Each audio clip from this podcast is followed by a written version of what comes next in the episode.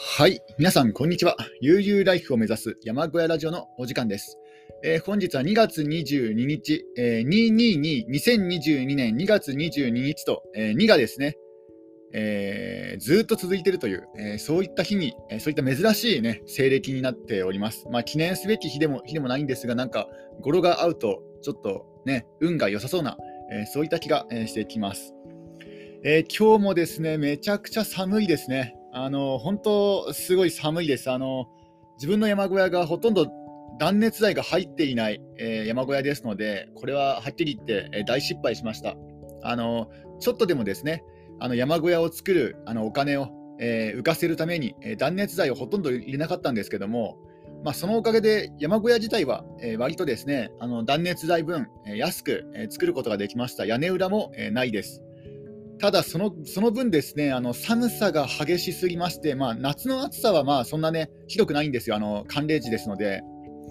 えー、冬の寒さがですね、本当半端なく、えー、直に伝わってきますので、かえって暖房費がかさんでしまって、ひょっとしたらもうこれ、あの断熱材入れな入れなか入れた方が安く済んだんじゃないかなと、えー、思えてくる、えー、そういそういった、えー、今日この頃です。えー、それではですね、えー、今日も八甲田山雪中行軍から帰ってき八甲田山から帰ってきた男の、えー、本の要約をしていきたいと思います。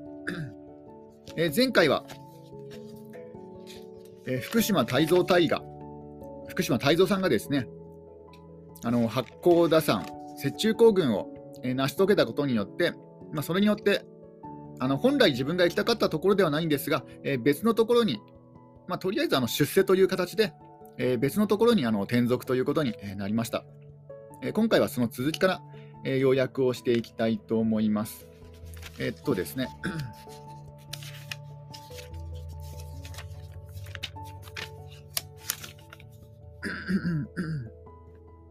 で、えー、転属をして、でさらにですねあの論文を発表するんですねいくつかの。いくつかの論文を発表しました。えー、これはですねあの外部には出すことはできないんですが、あの陸軍内部内部内で共共有するための論文です。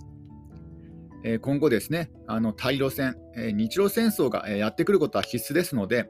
そのための準備というか対策を練るための報告書、論文ですね。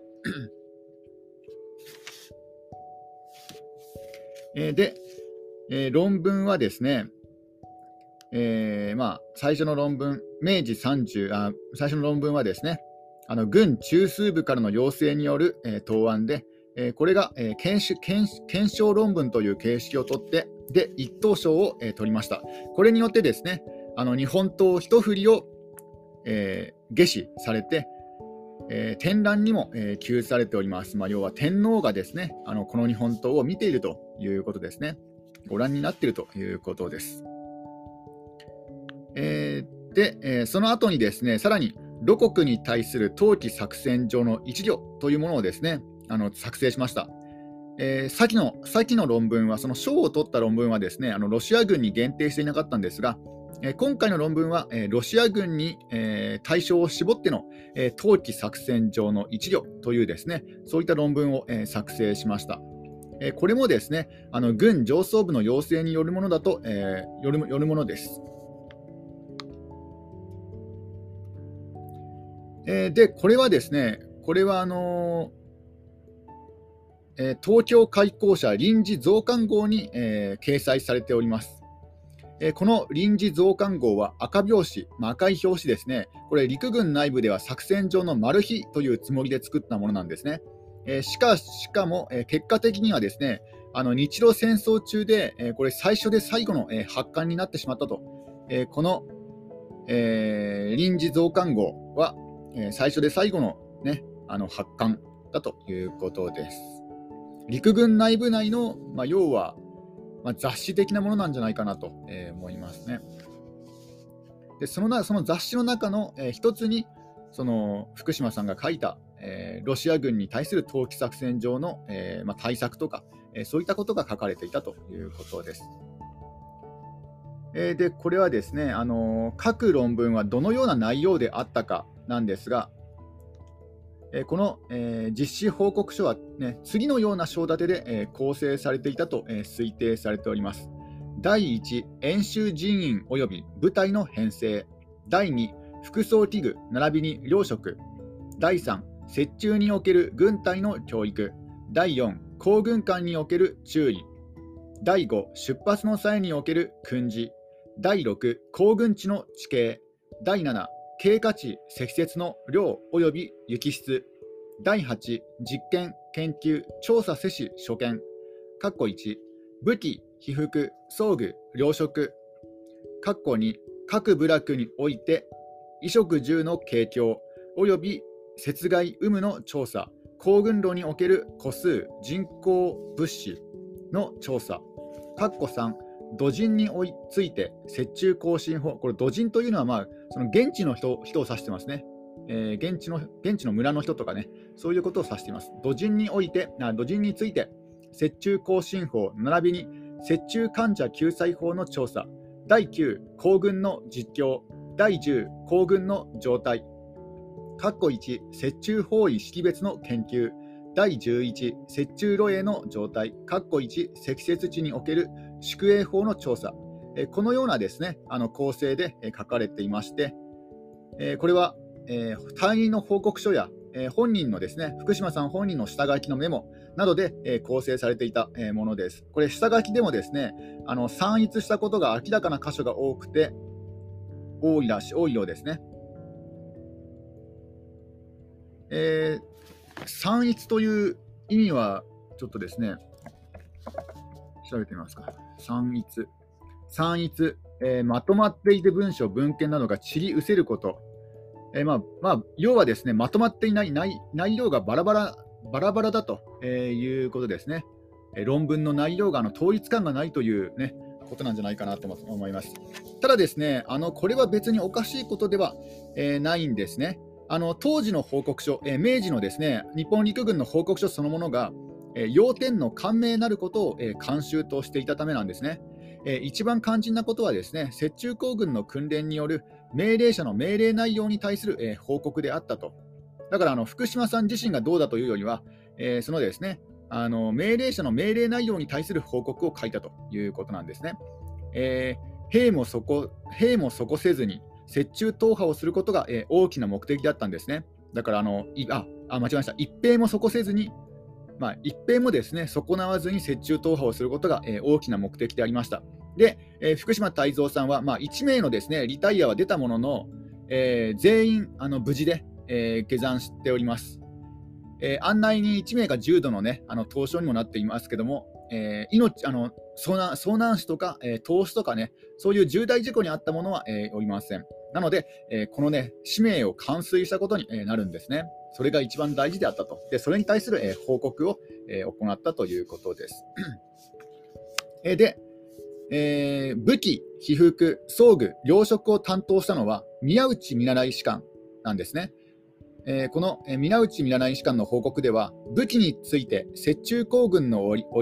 抱え銃の状態だと、重傷を持った指が凍傷にかかることが多いので、背負うようにするのが一番よく、もし銃を担う必要があるときは、布片で鉄部を巻いて握るべきだと、えー、そういうふうに、え記されております。まあ、要はですね、あの銃というのは鉄でできているので、あの寒冷地に行くと、まあ、とても冷えるとで、凍傷になりやすいと。なので、えー銃はですねあの抱えるのではなくて、えー、背負うと。でもし、え、抱う抱える必要があるときは、え、布布を巻いてですね鉄の部分は布布を巻くということなんですね。でさらに、え、0か5度、え、マイナス5度以下になると、えー、遊艇は固着し、ちょっとこの銃について詳しくないので、ちょっと調べてみますね。えー、銃には遊艇という場所があるんですね。えー、銃、遊艇。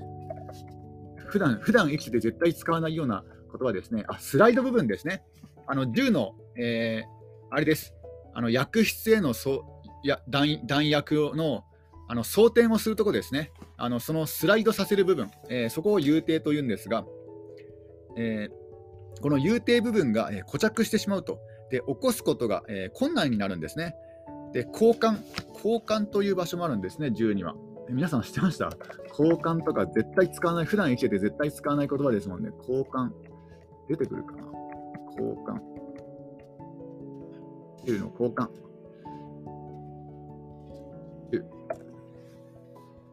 コッキングレバーのことを交換って言うんですね。コッキングレバー、ちょっと待ってください。交換。あ失礼しました。えっと、銃の交換部分というのはですね、あ、あれ？これがスライドさせる部分ですかねなんだろう。交換というのは、えー、っとですね、コッキング、あ、コッキングレバーで調べればいいのか。コッキングレバー。あ、コッキングレバーというのは、あれセル、セルフ、あの、セーフティーの、セーフティーじゃないですね。あの、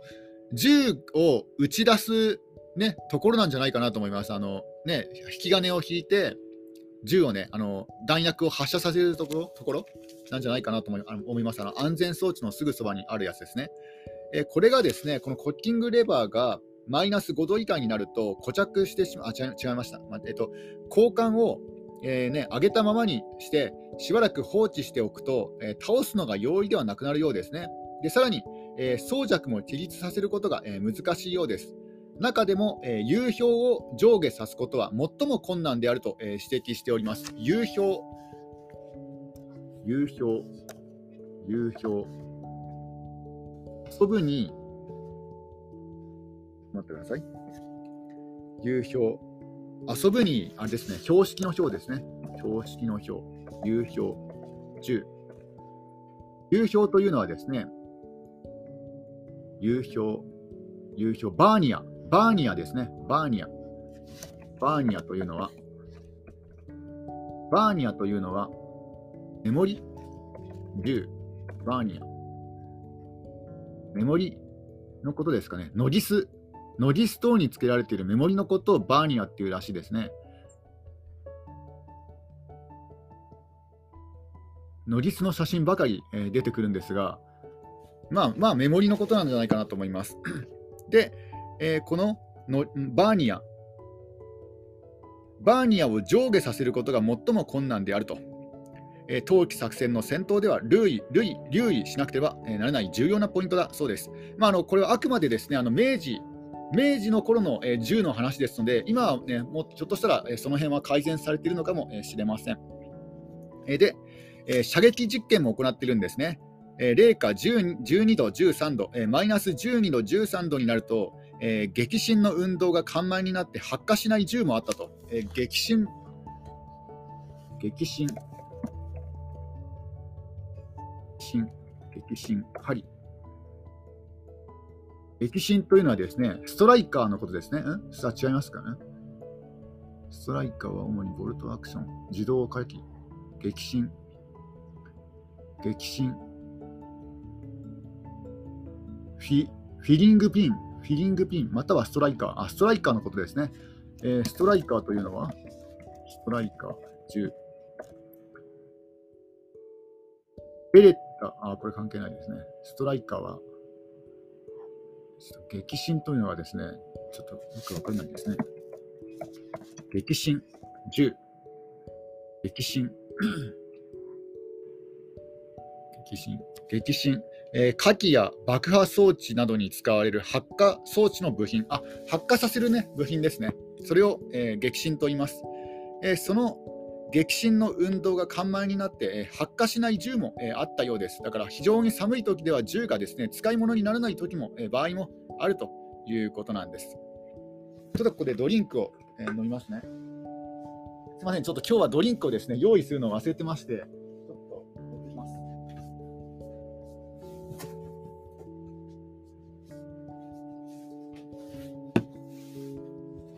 失礼しました。やっぱり寒いとですね、なかなか普段通りの行動が、えできないですね。今日非常になんか寒いんですよ。あの天気予報を見ると、そんなに気温がですね、いつもと変わらないにもかかわらず、なんか昨日の夜から今日の朝にかけてめっちゃ寒いんですよね。いつも以上に、えー、寒いんですね。えー、では、えー、続きはですね、あ続きはやってやっていきます。え糧食の,、ね、あの項目では、え間食についての部分で、え握り飯、餅、串柿、片パン、砂糖、豆、スルメを列挙し、これらは実験上、甚だかなりし、中んずく餅を第一とす。あの雪中行軍では餅が一番いいと、えー、完食するとき、え、なので、あのもしね、あのこれをこのラジオを聞いてくださっている方、あの冬山登山とかをされる場合は、え、餅がですね、これ役に立つということです。餅はこれを制するとき、砂糖あるいは食塩を混ぜすと混ぜす菓子、叱るときは、えー、いかなる寒中においても出巡することなしと、えー、記す。えー、だから餅は餅がいいけども、餅の中にさらにですねあの砂糖や食塩を混ざすとさらに良いということですね。えー、水筒の水の氷結を防ぐためにブランデーを加えるように、えー、福島泰造さんが注意したんですが、えー、これに対して、え実際実際にですねあの雪中行軍を行った行って、えそれを調査した時調査した方の、ね、これ宮内見習い士官がねその、えそういうことをですねあの実験というか、えねえ実体験から綴っているんですが、えこれ、え少々のブランデーでは氷結すると。だからねあの上司の福島泰造さんはそう言ったけども、あの現実問題、それでも氷結しましたと。えー、少なくとも50%は混ぜないと氷結してしまうと。しかし、えー、それでは、えー、引用するときは水郷の恐れあり、すべて折衷においては、よいよ催すは甚だ危険にして、水気は凍結投資の媒介なり、故にこれを持ちうるを一理、一概なり、とね、語っております。あの福島泰造さんは、えー、少量のブランデーを水筒の中に混ぜろと言ったけども、ただ実際問題ですね、あのそれでも氷結してしまって、えー、50%はブランデーを入れなくてはいけない。ただ、えー、そうなると、え、飲むとですねあの酔ってしまうと。えー、酔ってしまったら、あの雪にあの雪中の場合は、ね、あのとても危険なんですね。あの酔ってしまうと投資しやすくなると、あの酔いが冷めた冷めた時に。でえなので、えこれこの方法は、えメリット、デメリットがあるということなんですね。えそれよりもむしろ、えグリセリン10%、砂糖40%、水50%の混合水にした方が氷結を免れることができるかもしれないと報告しているんですね。だからこう福島さんの周りにはあの全部イエスマンばっかりいたというわけではなくて、ね、あの上司がこの方法がいいと言っても本当かなとね考えてであの実際のことをですね実際にな実際に体験したことをちゃんとですねあの報告しております。ちょっとグリセリンというのをですねあの調べてみますね。グリセリンえグリセリンとは医薬品や化粧品、食品添加物など幅広い用途に使われるアルコールの一種だということです。えこのグリセリンとグリセリンを10%、えー、砂糖40%、水50%の混合水。グリセリンドリンク。グリセリン。経口補水液経口補水液の中にもあの水分補給用の、えー、経口補水液の中にもグリセリンが含まれているものがあるようですね。えー、なので、えー、こういうものをものに、え砂糖これもこれも砂糖入ってるのかな？まあ、要はスポーツドリンクのようなものの方が凍結しにくいとそういうふうに、え書かれております。えー、で、えー、さらにですね、あの佐藤見習い士官の佐藤見習い士官の、えー、雪中患者救済法、これもですねあの記載されております。えー、投資に陥らんとするものを救済する方法、えー、これ各地で探求したところによると、えー、わらびで自然に体を温める方法や、え、馬皮、まあ、馬のですねあのうんちですね、馬皮の中に頭部を除いて全身を埋める方法、え頭以外全部ね、あのね馬の、ね、うんちの中に全身を埋めるという方法も、えー、ね、場所によってはあるんですね。で、え雪の中にですね雪中に、え埋める方法などが、えあると。で、え雪中に埋める方法が一番簡単で実施しやすいと、え思われております。だからあのえー、ともう本当、ギリギリであの投資しと、もう生きるか死ぬかで投資するっていう時は、あの全身をですね、あの頭以外全身を、えー、雪の中に埋める方法が一番簡単でやりやすいということなんですね。これ意外ですよね。あの寒さで寒い時は、むしろ雪の中に入れと、潜れということなんですね。えー、気泡は頭部を除くのほか、全身、全身つく、雪中に埋め、しばらく暫時雪をもって全身を摩擦し、筋肉の強行を去り、獅子と屈伸自在なるに至りてやむ後、無備の室内に送り、画商につかして人工呼吸を行う。ゆえにして深呼あゆえにして呼吸服すれば、さらに経団の一室に移し、金弱のうちに案がせしめ、少量の酒、お茶等を与うべし、患者の久しく覚醒正確せざる者、あるいは死死の絵師せる者は、医療によらされば、癒すからず、投資に陥る者を救助するには、みだりに処置処置を急ぎ、急に暖を与えざるにありと、えー、ね、述べております。これちょっとさ、ちょっと長いんですけども、ちょっとドリンクを飲みますね。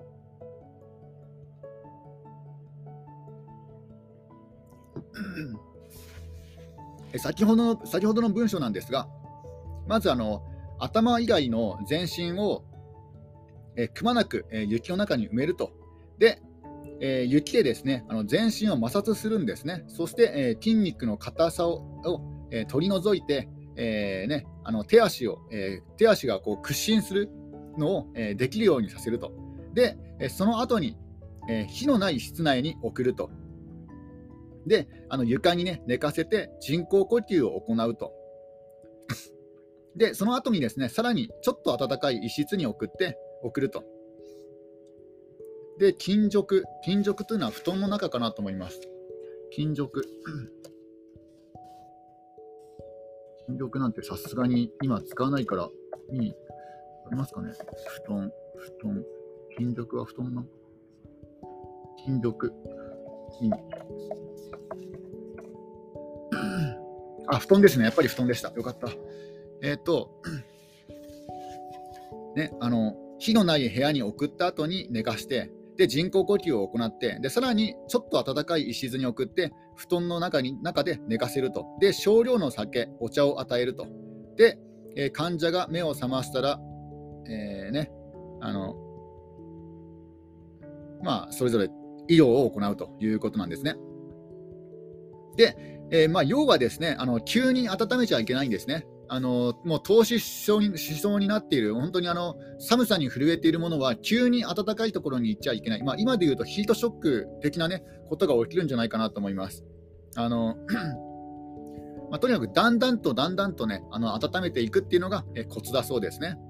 まあ、これは現在の冬山登山でもですねあの心得の心得の一つですよね、急に温めちゃいけないっていうのは、でこれをですねはるか昔、もう今から130年前にあの実行してるんですね。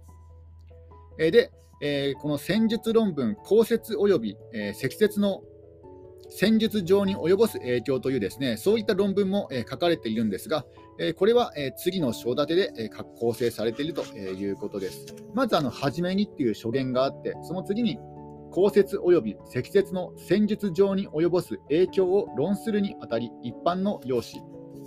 降雪及び積雪の行軍に及ぼす影響、降雪及び積雪の中軍に及ぼす影響、降雪及び積雪の捜索勤務と警戒勤務に及ぼす影響、本問題に対する答案の保管、保意、えー、結論。だから最初に、最初に初めにがあって、で、内容を書いて、で、終わりにがあると。いうことなんですね。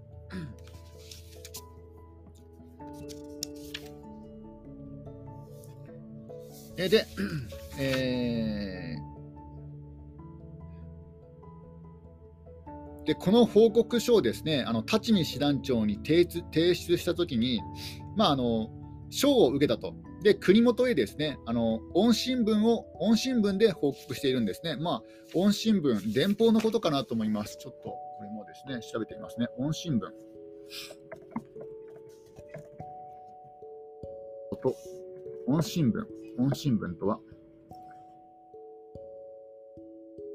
音新聞。あ、音新聞とはいろんな意味があるんですね。あの手紙も含まれてるんですね。あの音信を伝える文なので、まあ、手紙もそうだし、いろんなね、あの方法があるあるんですが、まあ、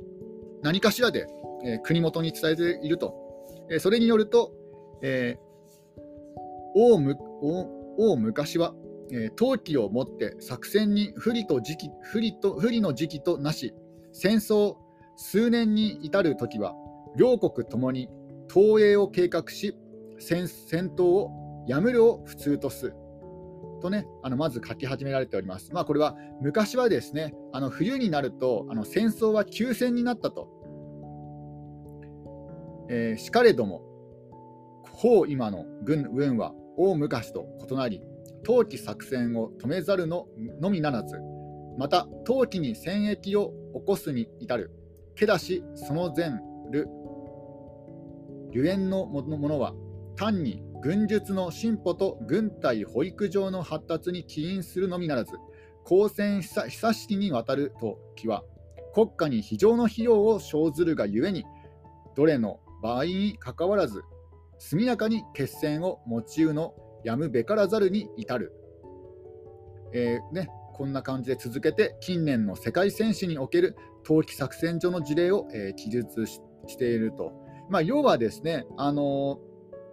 昔は冬になると戦争をやめていたけども、今は、え、冬でも戦争を行うと、まあ、それはですね、まあ、いろんなこうあの軍術の進歩とか、まあ、軍隊の発達とか、えー、そういう理由もあるけれども、まあ、それ以外にもですねあの戦争というのはお金がかかると、だからあの短期決戦の方がお金がかからずに済むんですね。だからあの今は冬冬でも、えー、速やかに決戦を、ね、つけるために、えー、冬季でも戦争を行っているということをですねあの伝えております。でさらにですねあの次のように、え、論じているんですね。えー、これにもって、あ銭銭も銭よして、これを見れば、露国極地のごとき、大雪及びその非常の寒気は、あるいは一時休戦を促すこと、無にしもあらず、なきにしもあらずと帰りども、我が人はあらかじめ冬季戦役の策べからざることを期するを要す。いな、むしろ冬季の積雪五感を利用するの慣習を養わざるべからず。とですね まあ、これはですね、あの対露戦、日露戦争では冬季作戦が必死の必死だと、そういうふうにあの注意を促すとともに、えむしろですね、積雪は厳しい寒さの中での、え戦闘になれる訓練が必要であると、えそういうふうに、え説いております。えー、1877年から70年にかけての、えー、ロシアとドイツの戦争のですねあのロシア軍の場合に触れた、えー、一文が、えー、この後に紹介されております。えー、それは、えー、ロ国の将官ゴウルコの軍はスチブカを迂回しバルカンザバルカン山を、えー、東照す当時積雪胸に達し烈風肌をつんざき、夜間、将兵は直立のまま投資すること、類々に類々にして、ロ軍は、まあ、ロシア軍は機関、不眠、疲労の辛酸、つく、なめざるはなし、しかれども少子勇猛にして、部下、声援なりしをもって、よく、気有総偉大の運動を成就し、もって有名を不幸に垂れ垂れたり、まあ、ちょっとね、あの自分のや自分の読み方がですね、あの全然、ね、あの間違えてるかもしれませんけども、まあ、要は意味はですね、ロシア軍は冬でも作戦行動を取ると。えそして、えー、日露戦争、対露戦では、えー、こうしたですね強敵を相手に戦わなければいけないということを、えー、強調しております。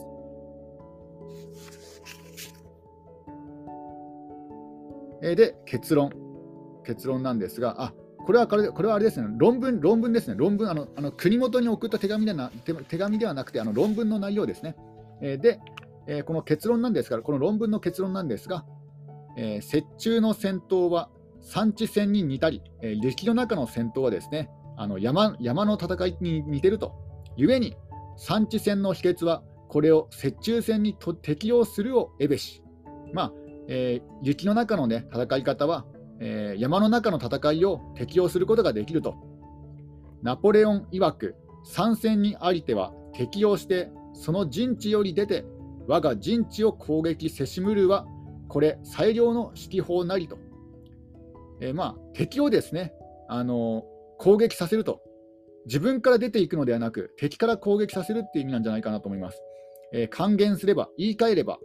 構成的に運動をしつつ、主性的に戦闘することを務めざるべからずと結んでいるんですね。えー、雪中戦闘は夜間戦術の原則を各種するを